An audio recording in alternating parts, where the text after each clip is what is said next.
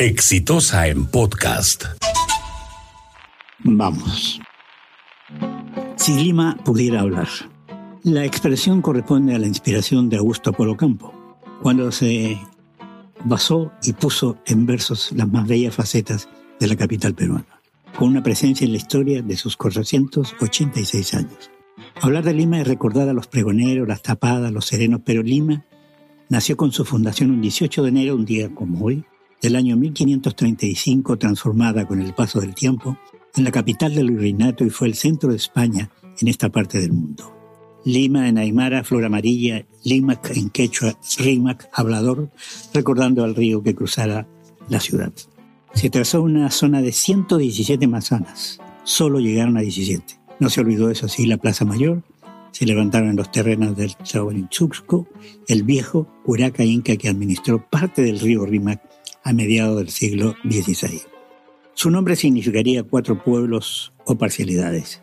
La Plaza Mayor estaba ubicada más cerca del río. En el pasado, antes de los incas, en la zona estuvieron grupos amerindios. La historia denuncia todo desde una gestión de Francisco Pizarro, conquistador militar español que, para muchos, fue muy osado hasta llegar a estos lados. En tres años de mandato dio paso al dominio del imperio inca en la historia. Aparece como el primer virrey designado, Blasco Núñez Vela. Nunca pudo asumir su cargo por los enfrentamientos sostenidos entre Francisco Pizarro y Diego de Almagro. Blasco un día amaneció muerto, asesinado. Pizarro fundó la ciudad sobre una ya existencia por estar cerca del 6 de enero, la llamó Ciudad de los Reyes, nombre con el que se mantiene e identifica aun cuando cumple más de 400 años.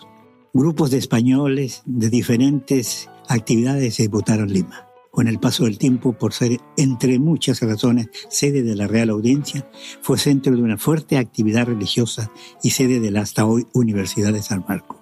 Lima fue apetito para bucaneros ingleses y holandeses. Fue sacudido por fuertes terremotos, en total 24 remesones que en algunas oportunidades obligaron a buscar nuevos caminos, otros sitios para levantar las casas. Se recuerda que el 24 de mayo de 1940 y el de, 1900, de 1586, cuando cayeron importantes somas de Lima y el Callao.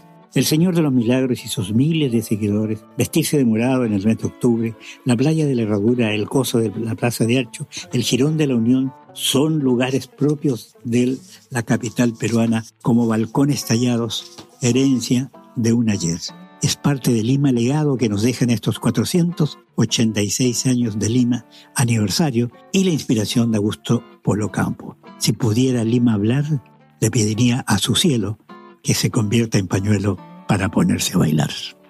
Este fue un podcast de Exitosa.